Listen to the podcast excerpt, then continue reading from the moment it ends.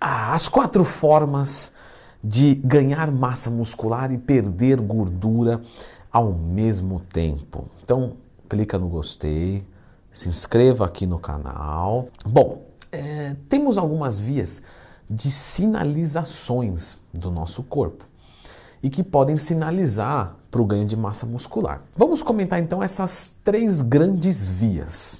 A primeira via é o estímulo dietético. E esse estímulo dietético, ele normalmente é dado com a ingestão de proteínas e é potencializado com uma ação do aumento das calorias, um superávit calórico. Nós temos uma outra via de sinalização, que é a via de sinalização que o treino pode levantar uma bandeirinha para a gente. Essa via de sinalização, quando você treina pesado, quando o seu corpo se sente desafiado, você sinaliza isso, isso promove o aumento de massa muscular. E a outra via de sinalização, né, obviamente, são os hormônios.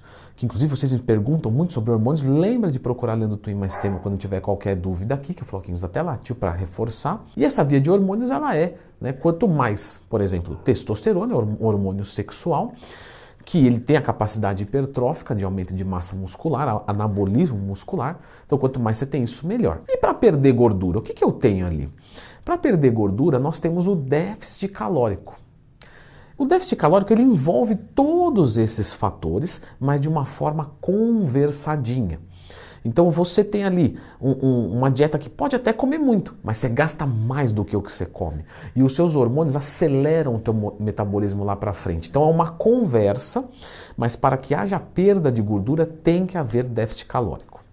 Lembro de uma vez que estava explicando isso para um aluno meu, dentro do consultório, ele disse: Tudo bem, Leandrão, mas como é que você me explica que a gente fez uma dieta hipercalórica e eu reduzi o percentual de gordura? Porque é percentual em cima do peso total. Como ele subiu o peso magro e manteve a gordura estagnada, por exemplo, 10 kg de gordura em 100 kg é 10% de gordura. Se eu aumentar 10 kg de músculo, eu vou para 110 kg de peso total e eu não mexi na gordura os 10% de gordura vão diminuir, porque é em cima do peso total. Mas para você se livrar da gordura propriamente dito, em, termos de números de quilos de gordura, você precisa de um déficit calórico. Só que se você faz o déficit calórico, você perde uma via de sinalização da hipertrofia muscular. Por isso que é difícil você ganhar massa muscular e perder gordura ao mesmo tempo. Quando que isso acontece? Quando você tem um nível de treinamento que sinaliza muito mais do que a dieta ou os hormônios. Ou seja, para você perder gordura, você precisa de déficit calórico. O déficit calórico atrapalha o ganho de massa muscular. Mas, num iniciante que nunca fez nada, é tão forte aquela quebra de homeostase do treino que ele ganha massa muscular perdendo gordura.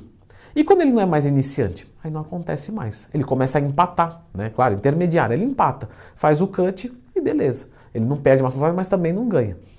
E quando ele é avançado, aí ele começa a perder massa muscular. Mas existe a terceira via, que são os hormônios. E aí que vocês gostam, né? Ah, então vamos tomar esteroide. Só que o esteroide não sinaliza só isso, ele sinaliza né, outras coisas que a gente sabe muito bem que são chamadas de efeitos colaterais, infelizmente. Porque o esteroide para o músculo é fantástico, não tem nada melhor para o músculo do que o esteroide anabolizante. Só que de brinde vem uma cacetada de problemas e é por isso que a gente deve pensar muito bem na hora de utilizar. Então quer dizer que um iniciante ele consegue ganhar massa muscular e perder gordura ao mesmo tempo ou um hormonizado. Legal, Leandro, mas disse que tinham quatro formas. Então você comentou três. A quarta forma ela é focando um músculo fraco. Então você pode fazer um direcionamento da sua recuperação. Por exemplo, você pode entrar em déficit calórico está natural ser um indivíduo intermediário, só que nesse projeto você vai focar um músculo fraco.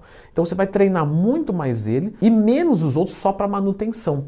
Então você consegue ganhar massa muscular, por exemplo, no deltoide e no restante você vai manter, mesmo em déficit calórico. Obviamente isso também tem um limite, como tudo que a gente já conversou nas outras variáveis. Andrão, e como é que eu foco um músculo fraco dessa maneira? Existem três é, maneiras de você melhorar o músculo fraco. Você já entendeu que nem tudo que é grande é bonito. Um cara que é tem o shape feio e toma esteroide cresce, ele fica um feião. Então você precisa sempre se é, pautar em proporção e não em tamanho. Tamanho vem depois do que proporção. Em termos de importância, claro, às vezes você precisa primeiro construir para ver o que tem fraco para ir focar.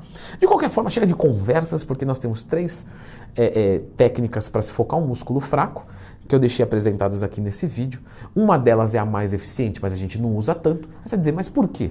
Não sei. Você vai ter que assistir o vídeo para saber. Não está criando interesse só para eu clicar aí. Eu sou desses que são interesseiros em visualizações, mas em você também sair aprendendo legal. Então dá uma olhada nesse vídeo.